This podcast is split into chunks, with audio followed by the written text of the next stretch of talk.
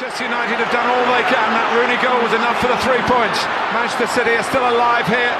Balotelli, Aguero!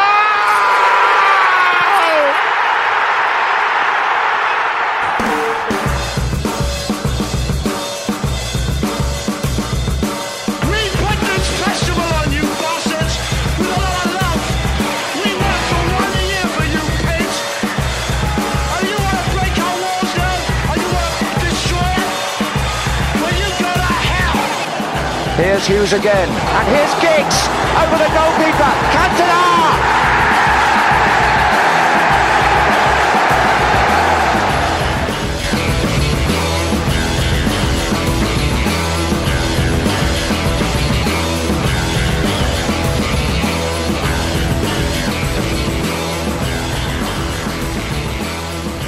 Hola, ¿cómo están? Bienvenidos a Fútbol Pub, aquí recuperándonos después de esta suspensión obligatoria por el tema del coronavirus que nos hizo parar a todos, pero con mucho gusto de estar arrancando esta segunda fase de este podcast que hacemos con mucho gusto y con la pasión que tenemos todos los que formamos parte de Fútbol Pub por el, eh, por el balompié inglés y no solo de la primera división, sino de las ligas eh, del ascenso en Inglaterra. Hoy arrancamos esta nueva etapa con refuerzos y además con una nueva dinámica. Estaremos interactuando ya de forma directa para tener una, mejor eh, versión de este podcast. Y desde España está Javier Rubio, que nos acompaña como siempre desde hace tiempo con eh, los podcasts anteriores, pero esta vez podremos finalmente platicar y me da mucho gusto estar con él en este Fútbol Pub de regreso ya a lo que esperemos sea el inicio también o el final de la temporada en Inglaterra, con un final que eh, es conocido, una película que ya todos vimos sin tener que sentarnos a mirarla, que es un Liverpool que será campeón eh, apenas se reanude el torneo. Javier, ¿cómo estás? Bienvenido a Fútbol Pub, me da gusto saludarte. Buenas tardes, Hugo. Pues me gustaría recalcar justo lo que dices. Eh, muy ilusionado por, por, este nuevo, por este nuevo inicio del, del, podcast y la nueva dinámica que vamos a llevar, que yo creo que va a gustar bastante. Y bueno, Hugo, muy encantado de estar aquí contigo hoy. Muchas gracias. El gusto es mío. La verdad es que ya teníamos eh, tiempo pensando cómo retomar eh, estas conversaciones, este podcast, pero finalmente hemos podido lograrlo. Y bien, pues vamos a arrancar justamente con, con el tema que todos conocemos. El gobierno británico habría dado ya la autorización para que comience los entrenamientos que ya se están realizando, pero hacerlo ya más en forma para los 20 equipos de la, de la Premier y también para el fútbol de la Ascenso en Inglaterra, que también comentaremos un poco sobre el final de este bloque.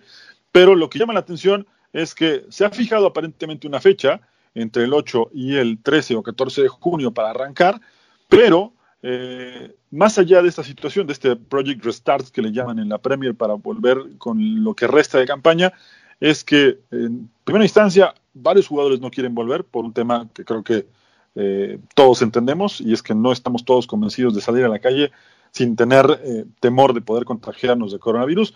No hay garantías de que esto no pueda pasar. Y otro, que también hay una presión importante en los equipos del ascenso para no volver. Eh, justo eh, lo que estabas diciendo, hay jugadores como Sterling que no ha manifestado públicamente que, tiene cierto miedo a volver, pero bueno, Hugo, yo creo que al fin y al cabo lo que está, el, hay que fijarse en la competición que está empezando, que va a ser la Bundesliga, hay que tomarla como ejemplo hay que ver cómo se van a ir resolviendo estos partidos, estos partidos de la liga alemana, y va a ser un buen, un buen baremo para ver si de verdad eh, el fútbol puede continuar eh, sin público, que es una de las medidas que obviamente se tienen que tomar, que no va a ser igual que todo lo que veníamos eh, viviendo. Y bueno, hay que ver si, si de verdad todo esto va a fraguar y va, y va a gustar al público y la gente va, va a seguir viéndolo, porque yo he tenido bastantes comentarios por mi Twitter o de mis amigos diciéndome que no les va, hay gente que no lo va a poner porque piensa que el fútbol eh, tiene que estar siempre relacionado con la afición y en el momento en el que falla uno de estos dos, eh, pues que pues que ya no llega a ser fútbol y se convierte en algo más más económico, más eh, supera lo deportivo y se convierte en algo eh, buscando más los beneficios. Entonces, eh, este es un punto muy interesante a tocar porque hay que ver cómo la Premier va a afrontar esto y sobre todo económicamente si los clubes van a salir beneficiados o no. Sí, desde luego. Aquí tomemos en cuenta un, un, factor que no es menor, es importantísimo y casi fundamental para que la pelota vuelva a rodar en Inglaterra. La presión que ejerce Sky Sports y la otra cadena, que es eh, BTI, si no me equivoco, que transmite los, los, derechos, eh, los partidos en su totalidad de la Premier League y también el Sky Championship, ha sido muy grande para que esto vuelva y que no haya más pérdidas. Recordemos también, Javi, que eh, la Premier League, a diferencia de otras ligas importantes en Europa, eh, tiene un ingreso importantísimo por derechos de transmisión en Asia, en Sudamérica, aquí en México, eh, por supuesto en Europa. Por lo tanto, eh, y sin hacer menos a las demás ligas de Europa, ellos tienen un problema gravísimo que enfrentan eh, y que por supuesto quieren terminar el torneo. Más allá de que todos sabemos cómo va a terminar y que es en la primera semana de, regreso de la Premier si Liverpool gana, ahí va a estar cocinado un asunto que todos sabemos que iba a pasar desde enero. Se necesita terminar no solo por la parte deportiva, que es lo más interesante, que es lo que debería priorizarse, sino por la parte económica, que son miles y miles de millones de libras las que están en juego. Hombre, es que, Hugo, tú mismo lo has comentado, como el Liverpool no ganará este año la Premier, a saber lo que iban a hacer la, afición red, eh, me esperaba cualquier cosa después de tanto tiempo esperando este gran título. Y bueno, sí, es lo que comentas, al fin y al cabo, eh, los equipos necesitan ingresos, hay que tener en cuenta, Hugo, esto es muy importante, que la Premier va a llegar eh, teniendo el mercado de fichajes justo en ese momento. Va a ser muy curioso ver cómo estos equipos lo mismo deciden acudir al mercado de fichajes dejando al otro equipo sin un jugador estrella, obligándole a tener que volver a acudir, así creando un efecto rebote y de esta manera los equipos se pueden estar haciendo, por así decirlo, pequeñas trampas, quitándose jugadores mientras está el mercado. No sé si esto lo va a regular de alguna manera la Premier League o cómo lo van a hacer, si va a estar permitido fichar en este periodo, pero ojo Hugo, porque puede ser esto un factor muy a tener en cuenta, sobre todo en los equipos de abajo. Ya me dirás tú si, por ejemplo, a Aston Villa le quitan a Grillis, ya me vas a decir. es, claro que Grealish es de los de los jugadores que más ha llamado la atención, o por ejemplo el caso de Campbell, ¿no? Con el Norwich, que también ha llamado mucho la atención de los equipos grandes, se decía que el City lo quería, eh, el City yo creo que tiene una plantilla muy completa, pero el que tiene, quiere tener más, como suele decirse en estos casos también, ¿no? Y respecto a lo que comentabas de... Sí, dime, si dime. Me, si me permites, Hugo, el Manchester City eh, le he visto bastante lagunas defensivas. Yo creo que, que es una tónica que, que, el equipo de Pep Guardiola tiene que ir mejorando porque sí que es cierto que las lesiones de Stones y Laporte han quebrado bastante, pero y Fernandinho cuando, cuando tuvo que reconvertirse en central eh, consiguió solventar la papeleta, pero sigue faltando ahí algo y yo creo, Hugo, que ese ha sido uno de los grandes problemas de los Citizens esta temporada. Sí, sí, sí, porque ha recibido 31 goles. La temporada pasada creo que no recibió ni 25. No estoy, no, estoy muy seguro, ahora, ahora confirmamos el dato, pero mm. hoy es, es de las defensas de los equipos de arriba, me refiero, la más goleada. Eh, el Liverpool, por supuesto, es la mejor defensa del, del torneo, pero hay equipos como el Sheffield United con un presupuesto menor que tiene una defensa de 25 goles recibidos y una defensa del City, como bien comentas, con jugadores eh, que tienen un prestigio importante en Europa y que además costaron una cantidad muy importante de dinero, no funcionaron por lesiones o porque incluso tuvo que poner o echar mano de Fernandinho, Pep Guardiola, cuando todos sabemos que esa no es su posición en la cancha. Y Hugo, mira, acabo de encontrar el dato, el año pasado el City recibió 23 goles. Así que si lo comparamos con esta temporada, se puede ver cómo ha encajado el equipo de Pep Guardiola ocho goles más y eso que no ha acabado ni la temporada todavía. Todavía quedan partidos, quedan diez para el Manchester City todavía. Sí, ahora, en cuanto a lo que comentabas de, del tema de los fichajes en, Inglaterra, parece ser que la, Premier también ya pudo arreglar este tema y aprobaría que los, los contratos se extiendan más allá del 30 de junio, es decir, hasta que termine la temporada.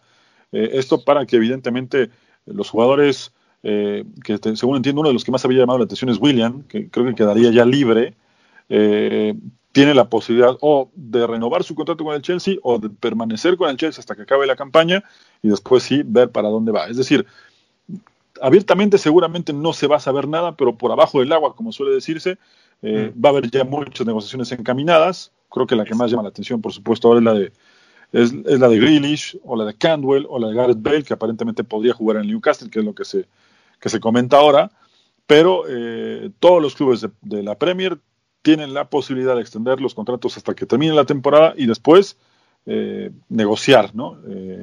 Y, bueno, creo que ahí veremos justamente un, verano muy agitado, que también Javi va a pasar algo muy curioso, porque en Inglaterra, cuando justo esté terminando la temporada, se va a dar a conocer el calendario de la siguiente, que es algo que, que nunca había pasado, ¿no?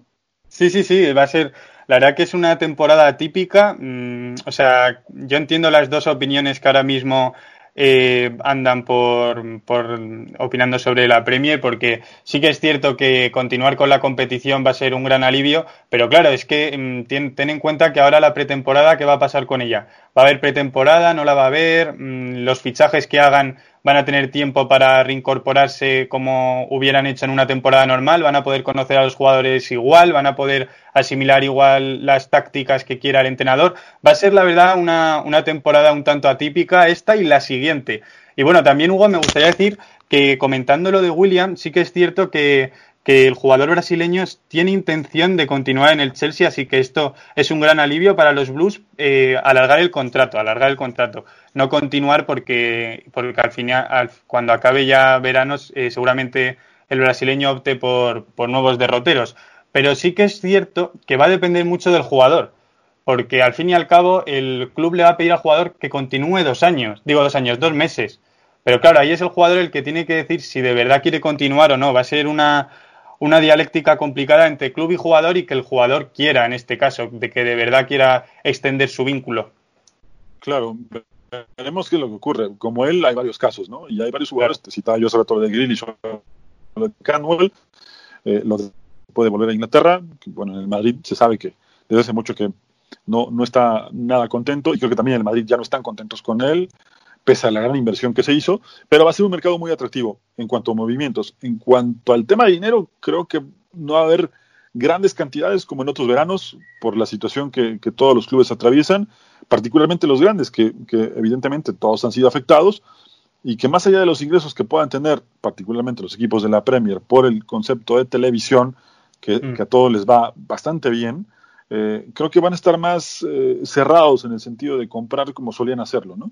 Fíjate, Hugo, que esto yo creo que va a venir bastante bien a algunos clubs porque van a poder ir a fichar a la Championship, que ya se ha visto esta temporada como bastantes jugadores de esta segunda división inglesa eh, compiten a muy buen nivel y luego le das la oportunidad, ya sea Mason Mount, eh, Tammy Abraham o cualquier jugador que o cualquier jugador del Norwich mismamente, eh, estamos viendo que estos jugadores de verdad podrían tener un hueco en la Premier y no estaría mal acudir a este mercado y también tirar un poco de cantera como ha hecho el Manchester United y incorporar jugadores como Brandon Williams, como Greenwood, empezar a dar esta, estos minutos a unos jugadores que lo mismo no lo iban a tener si con todo este dinero acudieran al mercado. Sí, claro. Y tocas un tema muy interesante porque eh, justamente del, del Skybet Championship eh, ha habido eh, equipos que han sabido reforzarse bastante bien, ¿no? ¿A qué me refiero? en el Leeds estaba eh, el delantero del Arsenal, ahora justo se me escapa el nombre, pero bueno, citemos a, Bamford, que también es un delantero que quizá la afición de Leeds lo cuestiona un poco en el sentido de que se pierde muchas situaciones claras de peligro frente al arco, pero la realidad es que tiene calidad para jugar en, en, en la Premier League. Y si se confirma que asciende Leeds, seguramente que va a ser uno de los atractivos de los equipos de arriba para poder llevarse una de las joyas del ascenso, ¿no? Al fin y al cabo, sí, es lo que tú comentas, Hugo, y encima eh, es eso, al final, eh, la gente, ¿qué le llama la atención de la Premier? Pues a mucha gente lo que le llama la atención son estos jugadores que salen de la segunda división y que, y que luego tienen una oportunidad en primera. Esto también pasa en España y pasa en cualquier lado, también la cantera. Es algo que gusta bastante, por ejemplo, eh, acuérdate de Rashford con 16 años, que empezaba a seguir en el Manchester United y todo el mundo hablaba de él. Pues esto eh, va a ser más probable que sucedan jugadores de este tipo ahora que se va a poder potenciar un poco más la cantera, dado que va a haber menos ingresos televisivos. Claro, ya recuerdo el nombre, es Edin Ketia, el que estaba en el ah. y ahora está con el Arsenal, que es un vale, gran delantero, sí. que Bielsa sí. lo supo explotar muy bien, en el Arsenal no lo querían porque no le encontraban su lugar, le dieron minutos en el Leeds. Mm. Bielsa, que es un genio en ese sentido, le encontró su lugar en la cancha, le dio minutos, acomodó muy bien, colaboró con, con la campaña de Leeds y el Arsenal vio para dónde va el nuevo proyecto de Mikel Arteta y por supuesto que Ketia encaja a la perfección en lo que quiere el técnico español. Y Hugo, me está haciendo bastante gracia porque estamos hablando de que los eh, equipos van a pasar problemas económicos y no estamos teniendo en cuenta el Newcastle, ¿eh? Claro, claro, es el nuevo rico del barrio. Claro, claro, por eso te digo, o sea, hay que tener en cuenta que este equipo, por ejemplo, quiere ya a Gareth Bale, que se está interesando en jugadores de un gran nivel y que, ojo, que a lo mejor haciendo esto, estos fichajes de talonario puede empezar una nueva gran temporada ya el año que viene, porque esta ya se le antoja un poco más complicada. Pero ojo, Hugo, que esto también me gusta resaltarlo y es que a lo mejor eh, estos fichajes que quieran acometer eh, pueden frenar la progresión de jugadores como los Longstaff o, o algún jugador que tengan bastante joven que, que, todavía se tenga que nutrir más de minutos y que debido a los fichajes, como te comentaba antes, puedan pasar a un segundo plano. Al fin y al sí. cabo va a ser el nuevo rico, Hugo, y vamos a tener que estar muy atentos a ver a qué jugadores van a querer reclutar. Sí, de entrada creo que van, pero por todo con Gareth Bale, que va a ser la, la gran bandera insignia de, de, este nuevo proyecto del Newcastle. Después sí. tendrían aparentemente amarrado, según lo que se rumora en algunos medios, tanto de Inglaterra como en España y también algunos colombianos, que James Rodríguez podría estar ahí. Y hoy se sabe también que el chino Silva podría estar también jugando en el Newcastle. ¿eh? Ojo, ojo. Pues también súper curioso lo que me dices de James, no, no lo había escuchado, pero madre mía, el equipo que se pueden formar, un James, un Bale, ojo lo que se puede venir ahora en el Newcastle. Y si te Hasta parece... Van de Beek, ¿eh? Hasta Van de Beek, fíjate. Pero Van de Beek esta temporada, no me quiero cambiar mucho, ya sabes, de tema, ya sabes que me gusta bastante Holanda. Eh, claro. Pues Van de Beek, eh, esta temporada, fíjate Hugo, yo le he visto en persona porque le, en el Coliseum, en el estadio del Getafe, en el Coliseum Alfonso Pérez, eh, fui a ver la eliminatoria de Europa League, los 16 avos, y no me transmite mucho, fíjate, y eso que yo siempre le he alabado su figura, he alabado su figura las anteriores temporadas, pero esta le noto un poco flojo, al igual que todo el equipo, al igual que el Ajax, y no sé si me parecería un buen fichaje para el Newcastle. A ver, lo mismo sí, eh, en cuanto a que va a tener minutos, pero ojo porque lo mismo Van de Beek eh, tiene que volver a ser el que era, porque ha tenido una temporada que ya te digo, ha dado más tumbos que, buenas sensaciones, por así decirlo. Sí, sí, hay que estar pendiente. Tocas un tema muy importante, el del Newcastle. Hay que tener eh, mucho, mucha atención en las urracas porque van a ser un, un equipo realmente muy competitivo. Se mm. espera que también ya en los próximos días sea oficial lo de Pochettino, que también estaría muy encaminado. Y por supuesto, ver a Gareth Bale, si se concreta lo de Cavani en algún momento que también fue una especulación muy fuerte y que justamente por eso decían que él, él prefería aguantar una oferta cuando se decía que estaba cocinado lo suyo con el Atlético de Madrid, que él mm. prefería esperar una oferta mejor, pues creo que la oferta mejor ya le llegó y, y, saldría en el mejor momento del PSG, así que bueno, veremos qué es lo que ocurre con el Newcastle, pero sí que habrá que poner atención y tanta es la efervescencia que hasta el mismo Alan Shearer decía el otro día manera de broma que le encantaría que, que sus épocas de jugador regresaran para poder estar otra vez en este equipazo que va a armar el, el Newcastle, ¿no? Pues sí, las urracas eh, tienen muy buena pinta, pero tienen buena pinta la próxima temporada. En esta todavía tienen que acabarla, a ver cómo, a ver cómo afrontan estos nueva, estas nuevas jornadas que le quedan. Y bueno, Hugo, si te parece, mira, el Newcastle no tiene mucho por lo que luchar ahora mismo, porque si no me equivoco, eh, hasta el sexto puede ir a la Europa League este año. Uh -huh. y, y, está... y, eso, perdón, Javi, sí. hasta el sexto, séptimo o incluso el octavo, porque recordemos claro, que el City está pendiente de una sanción. Justo, justo. Y claro, eh, es que el Newcastle está a ocho puntos del séptimo, que lo marca el uh -huh. Sheffield. Me parece que tiene un poco complicado ahí llegar y entonces a este tipo de equipos a lo mejor no le conviene tanto, no les gusta tanto el hecho de arriesgarse a jugar ahora la temporada porque en verdad está nadando entre dos aguas, está entre el descenso y, y la Europa League y le separan, vamos, los mismos puntos. Y sí, claro, claro, luego ya te vas a equipos, por ejemplo, como el Arsenal, que estaba empezando a ganar, pues sería un desastre, un completo desastre no continuar la temporada, ahora que se estaba acercando a esos puestos europeos y que Mikel Arteta estaba empezando a tocar con la tecla. O el Sheffield United, que está haciendo un campañón, ¿no? Que, que está muy cerca incluso de jugar Champions.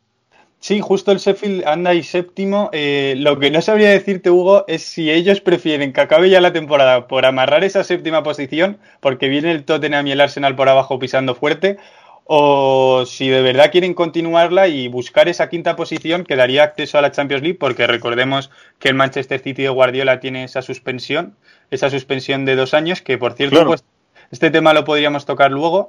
Eh, habría que ver cómo le va a repercutir esto a Pep Guardiola, a su equipo, a ver las bajas que vayan a tener a, de cara al futuro.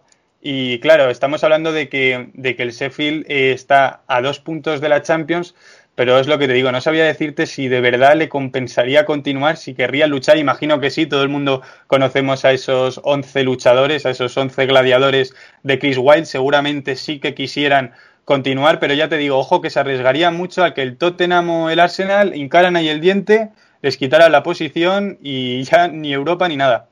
Ahora, yo el que veo mejor, y tienes razón con el tema de Sheffield, pero yo el que veo mejor para cerrar es al Wolves. Está a dos puntos de Sí. United y está a cinco el Chelsea. Imagínate lo que podría representar un cierre de temporada, cómo se va a dar jugándose miércoles, domingo, miércoles, domingo, con Sí. la efervescencia y la intensidad de lo que vamos a ver. Creo que en el nivel no lo vamos a, a ver como, como estábamos acostumbrados y eso lo podríamos dejar para el siguiente podcast, que también es un tema interesante. Mm. Pero imagínate la última jornada, Chelsea-Wolverhampton jugándose un boleto para la Champions League. Es prácticamente una final de la Copa del Mundo. Sería un partido que acapararía todas las portadas, ya no solo de Inglaterra, sino de todo el mundo. La gente tendría ahí la mira puesta en la Premier League. Y sí que es cierto, fíjate, es muy curioso, Hugo, lo que comentas de que, claro, el partido, el primer partido se jugará el domingo, luego el segundo lo encontraremos el miércoles. Van a ser unos tiempos muy poco prolongados y esto le puede venir muy, muy, muy bien al equipo de Nuno, que ya conocemos todos que es un equipo muy físico y podría dar ahí bastante guerra al Manchester United, que, que al fin y al cabo es un proyecto joven con mucha ilusión, este que está formando Solskjaer, que a mí, eh, en mi opinión, me está, me está gustando bastante porque se está volviendo a ver eh, un United combativo, pero sí que es cierto que si tenemos en cuenta que los partidos van a ser a tan poca distancia, lo mismo los equipos más físicos son los que más beneficiados van a salir de esto. Sí, por supuesto. Tocaste un tema muy importante. Eh, ¿Cómo van a jugar los equipos en, en, este, en esta renovación?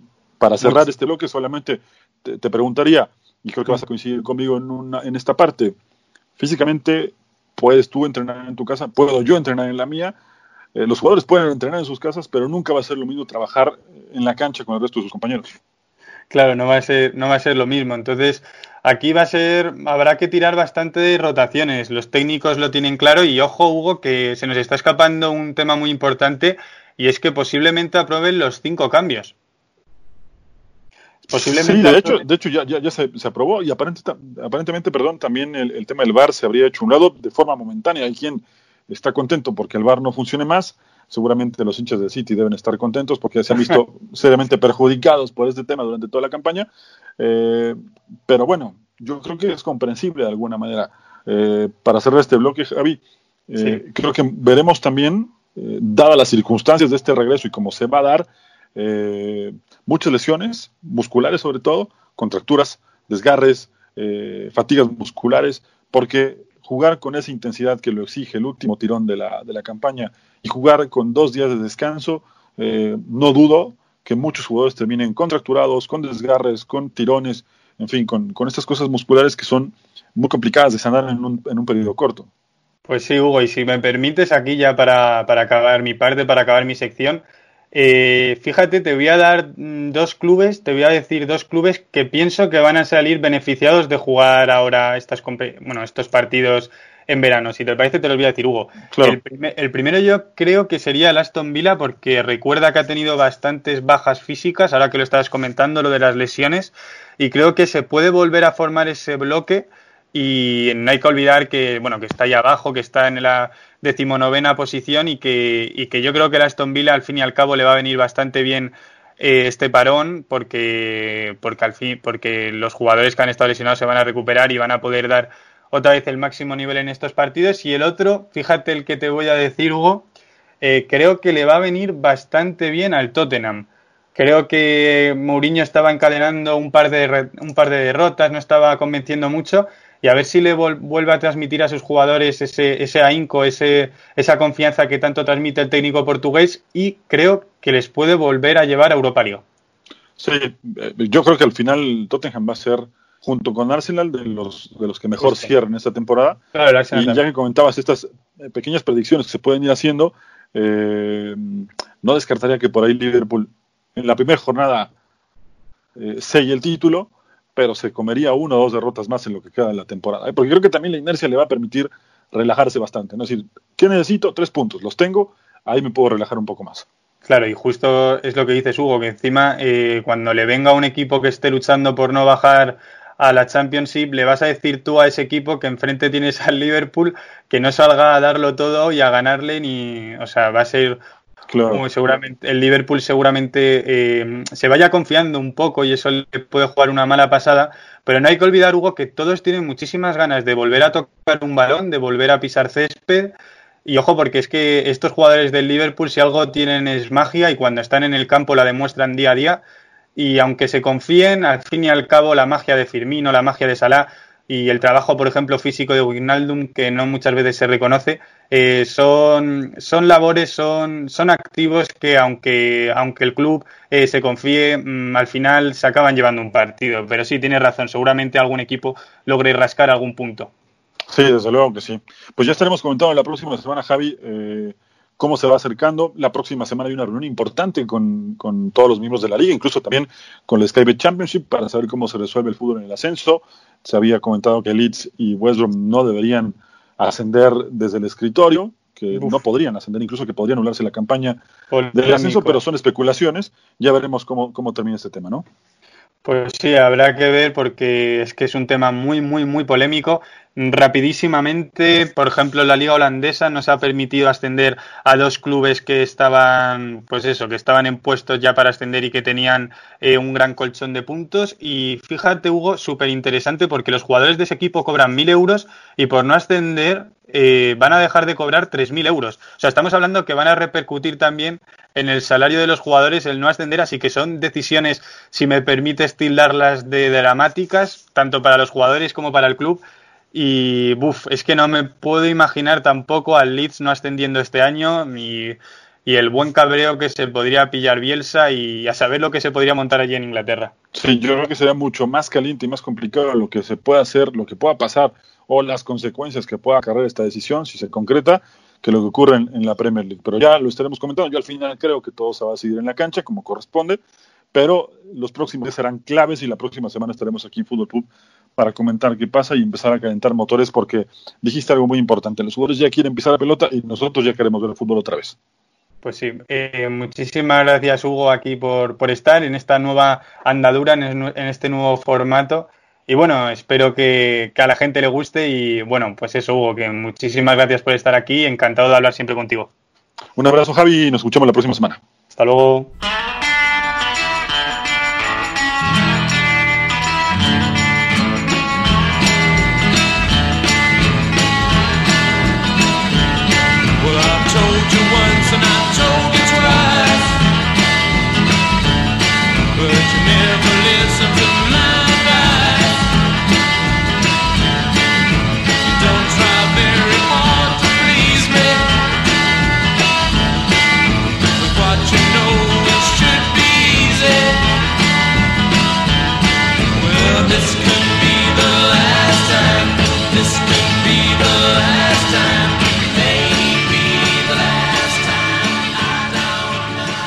Bueno, arrancaremos este segundo bloque de Fútbol Pub con un invitado de la casa que todos eh, conocemos y que es un gran amigo mío. Es Daniel Reyes, que está en Holanda, recuperándose también, igual que el resto de aquel país y una buena parte de Europa, del tema de la cuarentena. Eh, afortunadamente en Holanda las cosas han ido mejorando y ya se puede salir poco a poco a la calle. Los chicos han vuelto a la escuela y Daniel nos va a contar un poco el panorama, desde luego, de la Premier League, que es lo que nos atañe, pero también un poco eh, lo, cómo se vive el día a día después de, de, esta cuarentena. Daniel, un gusto saludarte, bienvenido otra vez a Fútbol Pub. Hola, ¿qué tal Hugo? Pues sí, la verdad es que, que ya, ya extrañaba estar acá con, con, todos los amigos de Fútbol Pub y afortunadamente sí, Hugo, ya estamos saliendo por acá, todos sabemos que, que va a ser muy... Eh, no, no vamos a poder regresar a una vida normal como lo conocíamos hasta hace unos meses, pa parece tan lejano, ¿no, Hugo? Yo te recuerdo sí, ese ese Liverpool contra Atlético de Madrid y ahorita ese, ese, fue el último gran partido que vimos todos. Yo que estoy de acuerdo en eso, todos estamos de acuerdo en eso. Pero sí o no, te suena que fue hace como tres años. Sí, no, ya, ya parece muy lejano, ¿no? Y más por cómo se vive ahora, que, que, tienes una rutina, por ejemplo, acá en México, que todavía estamos confinados y que nos quedará por lo menos 15 o 20 días más, según la, la proyección. Sí. Eh, pero lo cierto es que el tiempo parece que, que fue muchísimo. Ya eh, este fin de semana arranca la Bundesliga, por ejemplo, pero sí ya me, se me hace muy, muy lejano recordar el Liverpool con el Atlético de Madrid y que justo en ese momento, aunque las cosas ya empezaban a complicarse, particularmente en Europa, nadie se imaginaba que, iba a terminar la cosa como terminó y que se iba a poner tan feo en, en algunos puntos de Europa. ¿no? Sí, ya, ya, como tú dices, ya empezaba, ya empezaban a cerrar eh, algunas cosas, algunos uh, colegios o escuelas, donde, como quieran que ustedes le, le digan. Eh, pero, ¿sabes qué? Digo, no, no por, por dármelas de, de, de muy saberlo todo, pero sí, cuando acabó ese partido, Hugo, yo estaba seguro que ese era el último gran partido que íbamos a ver hasta ahí. ¿no? Y, y, como, como el fútbol, como lo entendemos todos, ¿no? Con afición, claro. con, con emoción, con todo estaba seguro que este iba a ser el último partido en mucho tiempo y bueno, pues creo que no, no desafortunadamente no me equivoqué. Y, y ahora, eh, ya lo decía, regresa a la Bundesliga este sábado eh, con ese Schalke Borussia Dortmund, pero bueno, ese es otro tema porque acá venimos a hablar del fútbol inglés. Sí, señor, hablaremos del fútbol inglés, pero igualmente nos emociona que arranque ya el fútbol por algún lado. Sí, ¿no? no Hasta en Nicaragua buscamos resultados. Sí, sí, sí, el Real Estelí fue campeón de Nicaragua, imagínate. Sí, sí, imagínate ¿no?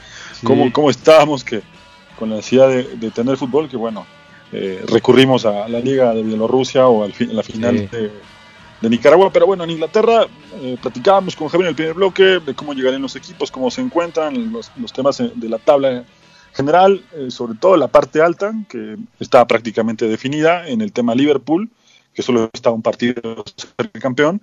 Y también pendiente el City de esta sanción eh, de que concretarse le, le, impediría jugar los próximos dos años de la Champions League, pero también en el último de los casos y en el peor escenario le, lo mandaría directamente a la League 2. Así que hay muchas cosas todavía que platicar en ese sentido, pero del otro lado hay un protocolo eh, para, de seguridad, por supuesto, eh, para tratar de reducir al máximo el riesgo de contraer el, el COVID-19 una vez que la Premier League eh, se ponga en marcha, aunque eh, ya se ha anunciado esta semana que podría ser en la semana del 8 al 13 de junio, pero hay una serie de protocolos que se deben cumplir a rajatabla. Sí, la verdad llaman uh, mucho la atención algunos puntos, otros sí, sí son muy lógicos, ¿no? Eh, pero eh, creo que en ese sentido eh, hay varios en los que están coincidiendo todas las ligas europeas. El hecho de que eh, no entren más de cinco jugadores y que cada uno eh, lo haga por diferentes turnos, por diferentes grupos, que lleguen eh, cada uno en su coche particular eh, sin compartir auto y eh, que, que, no compartan vestuarios, es decir, que tampoco se, se bañen, que no se duchen en, eh, en, las instalaciones, que tengan el menor contacto posible. Eh, y, y, bueno, también el hecho de que un eh, fisio va a estar encargado por cada grupo de jugadores, cinco jugadores. Em, esto, esto, Hugo, eh, trae varios temas. A lo mejor va a salir en estos días eh, el caso, yo, yo, ya lo sé, Hugo, eh, pero bueno, no, no, lo voy a publicar, de un equipo en Holanda, en la segunda división, que el fisioterapeuta eh, salió positivo al coronavirus esta semana y obviamente ese fisio estuvo trabajando con cinco jugadores, que eran los que le tocaban a él. Pues bueno, este equipo tuvo que romper eh, sus entrenamientos y ahorita están pues en cuarentena otra vez. Entonces, sí. digo, sí, adelante, adelante, sí. siempre, siempre va a haber esta, esta, este riesgo, ¿no? Pero, pero sí creo que, por ejemplo, esto que te estoy platicando, a lo mejor, a lo mejor va, va a levantar mucho, mucho, mucha polémica, porque bueno, no, no están exentos los equipos. Y, y, y, la otra en la que tú y yo estábamos eh, de acuerdo en que, en que nos parecía una de las, uh, de las uh, eh, medidas más extrañas, era la de evitar barridas Sí, eh, justo antes de, ingresar a este segundo bloque Fútbol nos preguntamos media manera de broma y, y, qué se va a hacer. O sea, mejor te doy un empujón o mejor te digo, dame la pelota. O, ¿Cómo? Porque es fútbol. Finalmente sabes que, eh, incluso hasta para la gente que no le gusta tanto el fútbol o que no le gusta nada, sabe que el fútbol es un deporte de contacto 100%, ¿no? Eh, cualquier pelota que venga en el aire hay un contacto. Cualquier pelota de vida hay un contacto. Y una barrida a ras de piso es lo más futbolero que puede haber dentro de un partido, ¿no? Es, es parte de la esencia del fútbol. No entiendo aquí cómo es que, que pretenden eh, hacerlo. No sé si los partidos van a tener deliberadamente con esta sanción o con esta medida muchos expulsados o muchos amonestados. Eh, entiendo que si te barres por atrás, eso está penado desde hace 20 años, claro, se castiga sí, con tarjeta sí, roja, pero una barrida a ras de piso por disputar el balón, es, es, complicado. Es como no querer que ella corre, como aquel eh, chiste que salió del noticiero aquel de Argentina donde decía que no iba a haber ni corre. Sí, sí, sí. Pero libre, ¿no? Ahora bien, Hugo. Es, es eh, irrisorio, ¿no? Yo creo, sinceramente, que esto de las barridas, este, de las entradas a ras de césped, como dirían en otros lados, eh, Yo, yo tengo la impresión, Hugo, de que va más por el caso de los entrenamientos. ¿eh? No, no me puedo imaginar, y yo creo que nadie eh, concibe que en un partido se prohíban las barridas. Digo, yo lo entiendo cuando estamos jugando con los amigos en un 5 contra 5 y decimos, bueno, o pues con tus sobrinos, ¿no? O con tus sobrinos, tal cual. Y dices, bueno, no hay barridas y no hay trayonazos, como decimos en México. No hay, no, no podemos tirar duro, ¿no? Eh, pero en una liga profesional, cuando aparte, Hugo, eso también vamos a tocarlo, em, cada partido va a ser una final, ¿no? Sí, eh, tanto los equipos que están peleándolo allá arriba como los que están peleando el descenso. Es decir, eh, si, eh, si se juegan dos jornadas, Hugo, y luego a la tercera sale un positivo y se cancela la, la liga, te aseguro que no se vuelve a jugar y como quedaron los equipos, ahí se quedan, ¿no? Entonces ellos saben que tienen que ganar todo. Claro, y es que ese justamente el próximo lunes, que por cierto es tu cumpleaños, habrá una reunión eh, entre el gobierno británico y la EFL para determinar qué va a pasar, definir de una buena vez cuando arranca el fútbol, pero con una situación que está empezando a recorrer todos los noticieros y por supuesto los jugadores. Si hay un caso, como dices, de positivo, me parece que ahí el gobierno va a ser muy tajante y les va a decir, hay un solo caso, uno solo, se para el fútbol y se cancela la temporada. Así que es el gran temor de la televisión, de los jugadores y por ejemplo, hace rato con Javi platicábamos en el primer bloque de un equipo en particular, el Brighton. Está ocho puntos arriba del descenso, pero ocho puntos abajo de jugar Europa League. Entonces imagínate por un equipo como el Brighton lo importante que es terminar la temporada, ¿no? Sí, sí, sí. bueno, tú pones a Brighton, que bueno, dentro de todo eh, está en una zona cómoda, ¿no? Porque, eh, eh, digo, sí todavía puede meterse, bueno, de hecho está a dos puntos, Hugo, de, de, del Burnout eh, si no me equivoco. O, Ahora revisamos eh, con calma, pero eh, sí está en una zona de mitad de tabla en la que la verdad puede pasar cualquier cosa. Como dices, cualquier partido que se juegue eh, va a ser determinante en el desarrollo de, lo que resta de temporada. No así para el Liverpool, que con un triunfo tiene para estar salvado, pero por ejemplo, eh, tiene razón, el tema de Brighton está eh, a 8 puntos del último lugar, que es el no, a 2 del Bournemouth, y, a 8 puntos. Sí. Sí, sí, sí. Te, te, fuiste esa última parte, Hugo, pero bueno, yo, yo, yo lo retomo porque Ajá. tú estás haciendo esa parte. Pero sí, está a dos puntos de Burnabout, ¿no? O sea, sigue muy comprometido, eh, pero lo decías bien, también está a ocho puntos de entrada a la Europa League. Eh, yo, yo, creo, sinceramente, Hugo, que, que, el Brighton tiene que estar volteando hacia abajo, ¿no? Este, porque, porque sí, realmente ese, es el objetivo. Ya, obviamente, sí, si llegaran a entrar a la Europa League sería como ganar la Champions, pero, pero tienen que ver para abajo, ¿eh? Sí, desde luego, ¿no? Eso es lo, lo importante del fin del, del torneo. Como te decía, para Liverpool ya eh, puede incluso darse el lujo de perder eh, cinco partidos consecutivos y ganar el sexto y con eso va a ser suficiente. Pero para los demás equipos, cada partido va a ser determinante. ¿eh? Seguro, seguro, seguro, seguro. Y eh, el caso de Aston Villa, Hugo, eh, porque eh, hay que recordar que, que ya recibió a los grandes, ¿no? perdón, fue, ya fue de visita con los grandes y les falta recibirlos. Y bueno, no hay que ser muy inteligente para, para, saber que el Aston Villa le cuesta bastante fuera de casa y dentro es cuando están ganando los puntos. Y es un poco de los equipos obviamente a todos les perjudicó esto, pero en el caso de Aston Villa se nota más porque le quedaban partidos claves de local y sin tener a sus aficionados y, sin, que pese su cancha, eh, sí podría estar significando casi casi eh, que estuviera perdiendo la categoría. Sí, desde luego. Sí, la verdad es que eh, la temporada va a ser va a ser un final realmente muy intenso.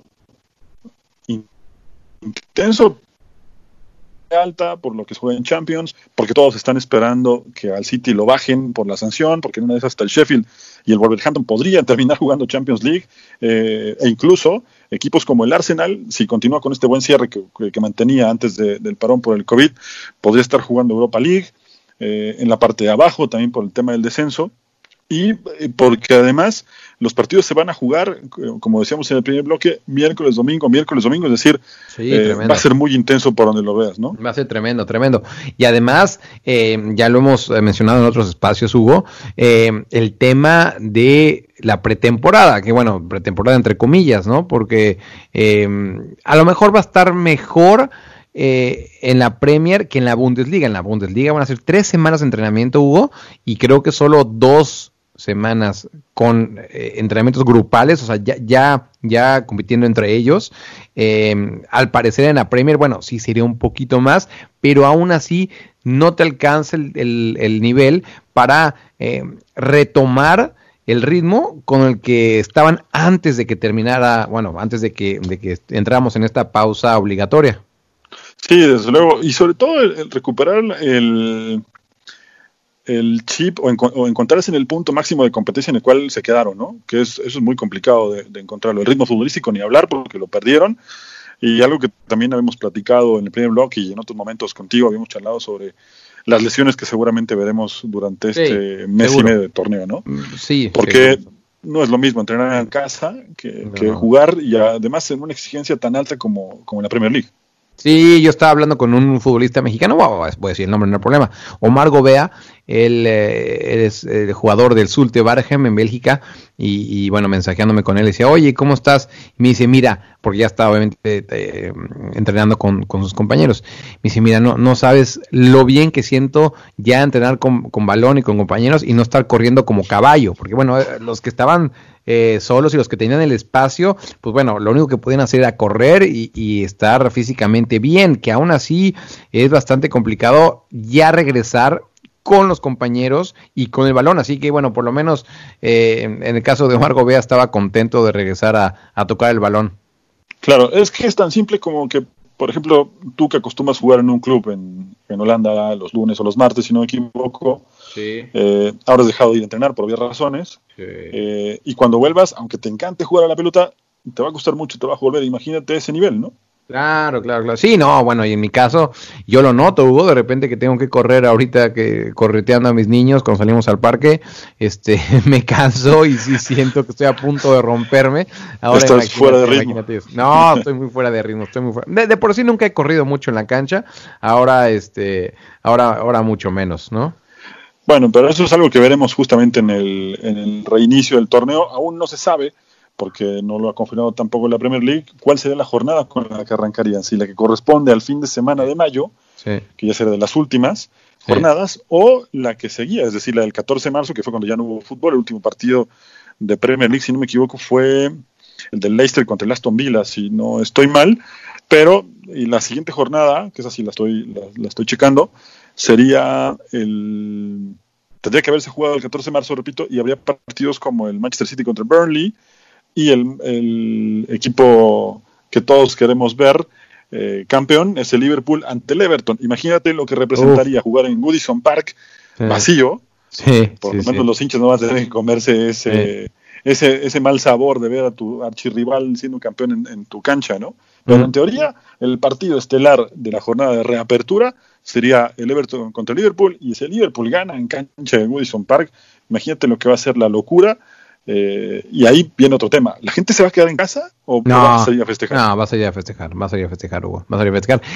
Antes de, entrar con eso, eh, yo creo que el espejo de todas las ligas es la Bundesliga ahora, ¿no? Todo el mundo va a ver lo que va a pasar con la Bundesliga. Y ese también era eh, un poco la polémica que traían o la discusión de qué iban a hacer, como tú dices. O agarran la, la retoman la campaña de donde se quedaron o con los partidos que tocaban en esta fecha. Bueno, pues la Bundesliga van a ser los que tocaban en esta fecha, así que, que, vamos a ver qué hace la Premier, pero bueno, en el caso de la Bundesliga eh, lo solucionaron así. Y a lo que tú dices, si el Liverpool es campeón, Hugo, yo te aseguro que la gente se va a volcar a la calle. Digo, no, eh, han esperado tanto, diría Cerati, una, una eternidad.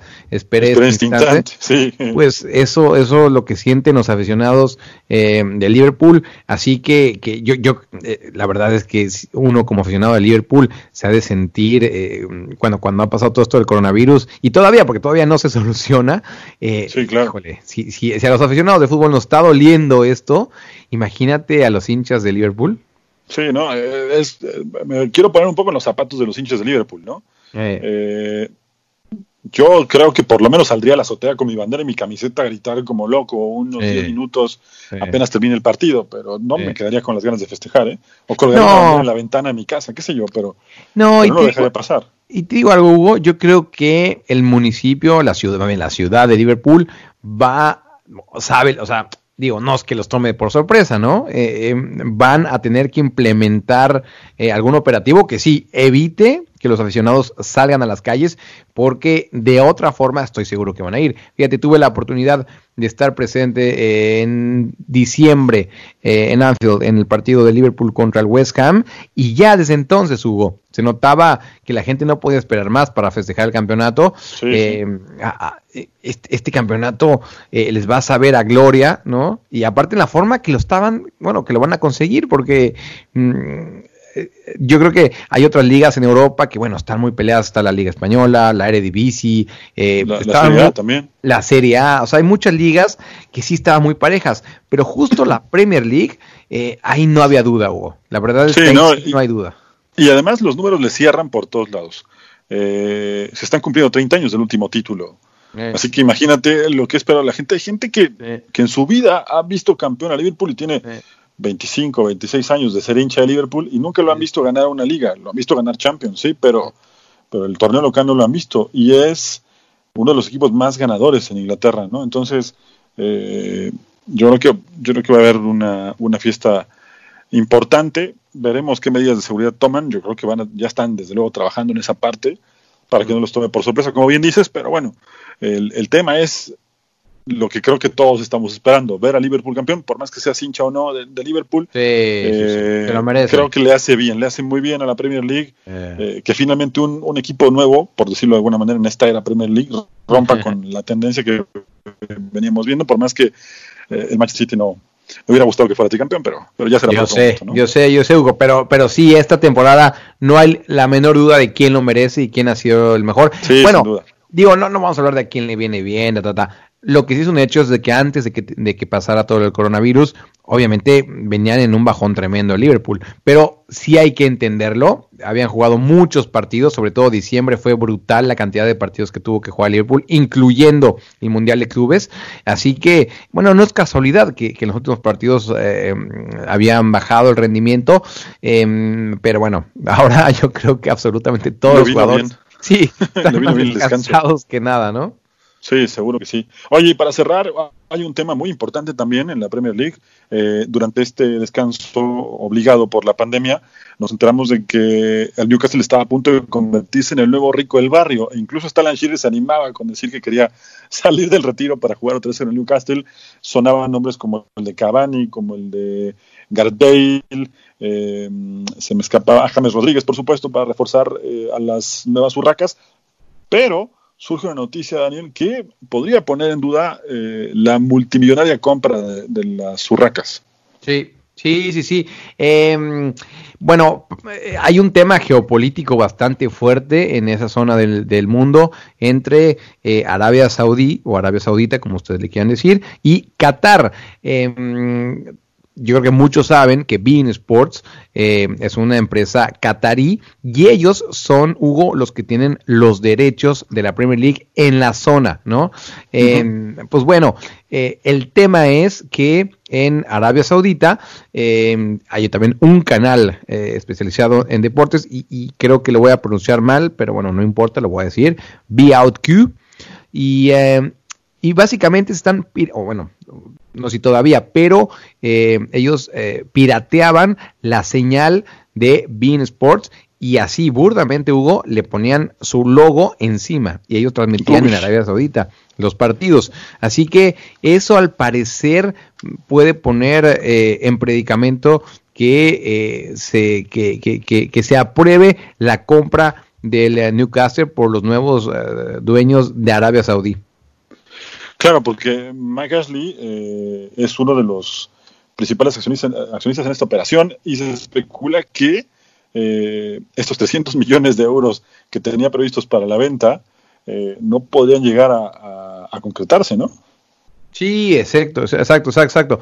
Y ahora, bueno, eh, eh, ya tenían un acuerdo con, uh, con el Newcastle, pero ahora el que está, eh, em, el, que, el que falta dar el visto bueno o, o, la luz verde es justamente la Premier League. Y bueno, lo que se le está pidiendo a la Premier League es que haga una, una investigación exhausta eh, con todo, ¿no? Desde los compradores hasta, hasta los, uh, eh, las consecuencias que puede traer con, consigo esto. Porque Hugo, este tema, lo vuelvo a repetir, es geopolítico y está bastante fuerte. Eh, sí. De sí, hecho, intervino el Parlamento. Exactamente, hasta llegó, hasta está llegando a las eh, altas esferas de, de, de Inglaterra. Eh, también hubo, eh, vamos a ser honestos, ahorita en Inglaterra hay otras prioridades, ¿no? Este claro. es, es, uno de los países más golpeados por el coronavirus, eh, así que a lo mejor si esto hubiera pasado en otra fecha, a lo mejor eh, la crítica hubiera sido un poco más feroz, ¿no? Y, y ahora a lo mejor está pasando un poco eh, por debajo entre tantos temas que obviamente siempre, bueno, esa frase es muy, muy, muy conocida, ¿no? Que el fútbol es lo más importante de lo menos importante. Claro. Eh, y, sobre, y se nota más en estos, en estos días, Hugo. Sí, pero aunque, perdón, en este caso tienes, tienes razón en ese sentido, pero también creo que hay mucha presión eh, en ese sentido de parte de la sociedad en Inglaterra, porque el fútbol es tan importante como el té de las 5 de la tarde, ¿no? Es fundamental el fútbol para el, para el británico. Entonces hay sí. mucha presión para que, para que esto de alguna manera se vuelva en una especie de, no distractor, pero sí de entretenimiento. Distractor lo utilizan en, otras, en otros sectores del mundo, desafortunadamente. Pero en, en Inglaterra, para ser concretos, lo utilizarían como, como una especie de, de, entretenimiento para la gente que sigue confinada, que como bien dices, sí. bueno, Inglaterra fue uno de los países más golpeados por este tema de la pandemia. Entonces, eh, ese tipo de presiones, cuando el fútbol es tan importante para la sociedad como pasa en Inglaterra, que tú lo viviste hace unos meses, eh, te das cuenta que, que, también por ese lado hay, hay mucha presión. Ahora, regresando concretamente al tema Newcastle, eh, para, para, cerrar ya con este fútbol pub de, de regreso, eh, me da la sensación de que si al Newcastle o al dueño, o al, al nuevo posible dueño, a, a Mike Ashley, le permiten hacer esta operación, creo que darían manga ancha para que perdonen al Manchester City. Me da esa impresión de que si con el con sí. un ojo solo también le van a dar le van a dar oportunidad al City de se la van a dejar pasar, ¿eh? Uf, estamos poniendo la I, Hugo, y yo, yo lo veo, yo, yo, no estaría tan seguro, ¿eh? Yo, yo creo que, este, que, que lo del City, ahí sí quieren poner eh, el ejemplo, ¿no? Y, y, yo no estaría tan seguro, Hugo. Yo, yo creo que el City no la va a librar, eh, van a salir castigados, pase lo que pase, ¿eh? Porque eh, ya los habían advertido, ¿no? Eh, y ahora, bueno, pues llegó, llegó, antes de esto llegó, llegó justo, eh, bueno, el castigo, y yo, yo creo Hugo, que no, no la van a librar. Sí, que también, eh, me parece que también para el City, dentro de lo malo que es esta pandemia, viene algo bueno, ¿no? Que le dio tiempo a sus abogados de preparar una gran defensa.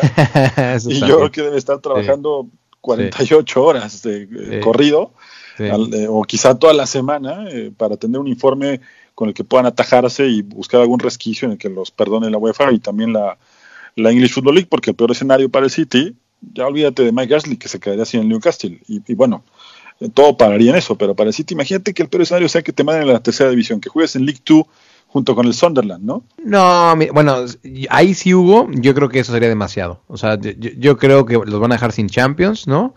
Sí. Eh, pero, pero no, yo, yo sí veo muy complicado que, que, los manden a League 2. Ahí sí, ahí sí no, no lo veo.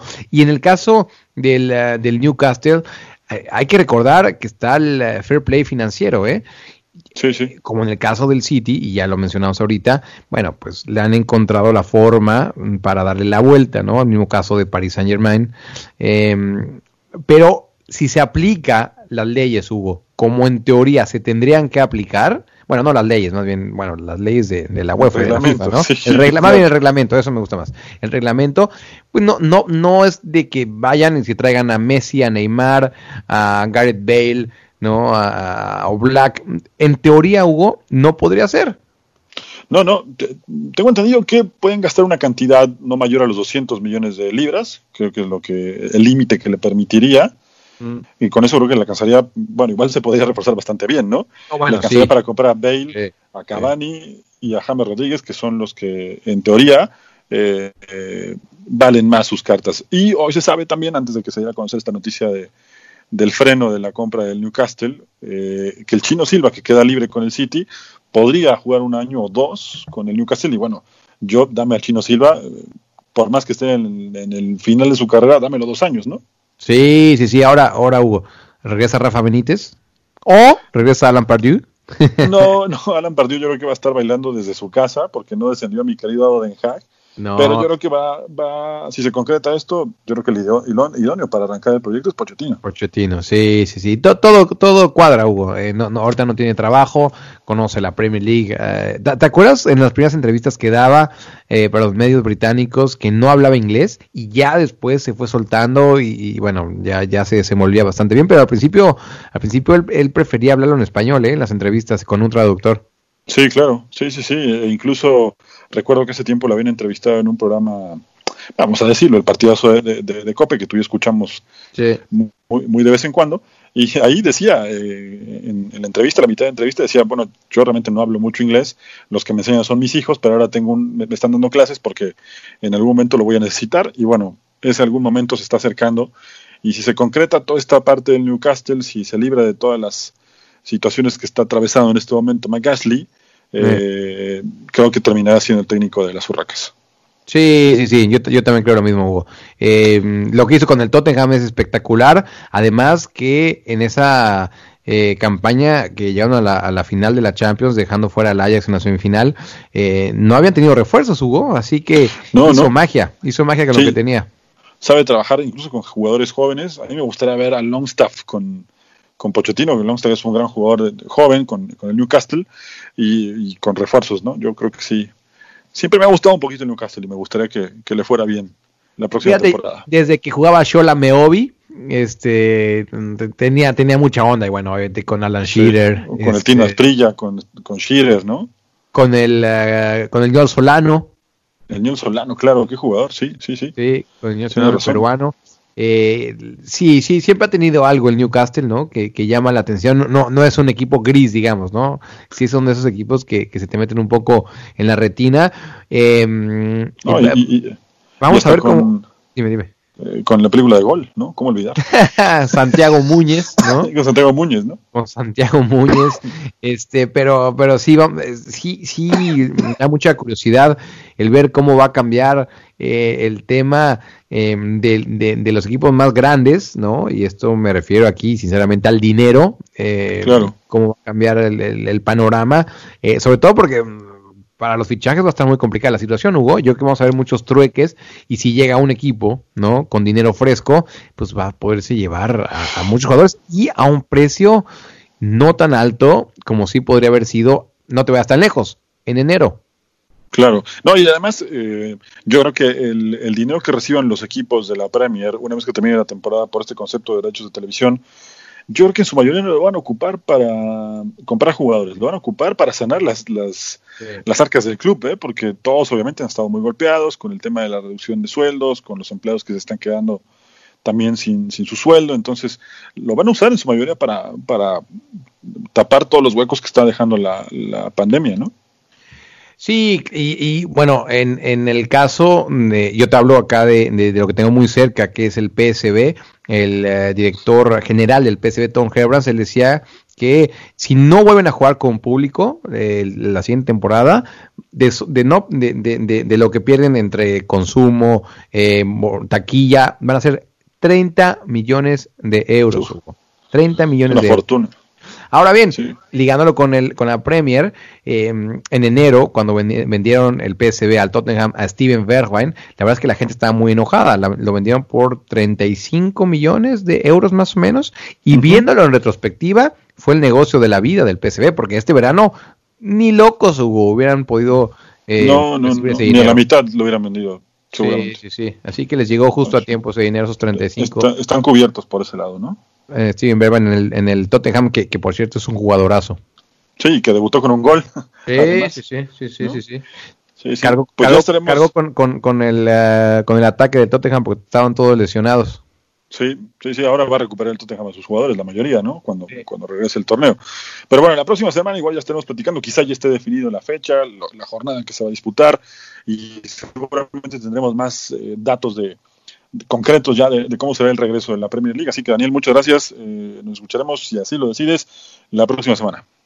Hugo, yo siempre estoy disponible cuando ustedes quieran, así que un saludo a toda la gente de Football Pub, que ya estamos regresando por fin al fútbol. Y sabes que Hugo, te, ahora que está de, moda este The Last Dance con Michael Jordan, te puedes poner al título de este capítulo, I'm Back como fue cuando Jordan regresó y, puso su su este su su um, eh, cuando anunció que regresaba eh, sí después del retiro que tuvo exactamente. de, su papá no sí. exactamente. Y, que se, había, ido al, se, ido al, béisbol y luego cuando regresó que, su agente le dijo a ver ya tengo aquí eh, redactados no este el comunicado de prensa. Y Jordan, Jordan dijo no no yo lo quiero hacer. Y solo escribió I'm back. Así que Hugo Ahí te dejo. Estamos de vuelta. Sí, tiene razón. Estamos de vuelta. Ahí, te dejo el título del capítulo. Estamos pensando que esa segunda etapa será mucho mejor que la primera, así que. Eh, yo creo que hay sorpresas. con todo. puede, haber sorpresas, sí, puede haber sorpresas, así que estamos eh, trabajando en eso. Así que ya la gente que, regularmente nos escuchaba, ojalá que vuelva, que regrese con nosotros, que se va a enterar de que habrá algunas sorpresas próximas. Va a venir mucha más, eso te lo aseguro. Sí, yo, sí. yo, sé por qué te lo digo, yo sé por qué te lo digo. Vamos, vamos bien, vamos bien. Eso, eso emociona bastante. Seguro, seguro, seguro, seguro. Perfecto, pues un abrazo hasta Holanda, querido, y pues nos escuchamos la próxima semana. Un abrazo para todos. Esto fue Fútbol Pub.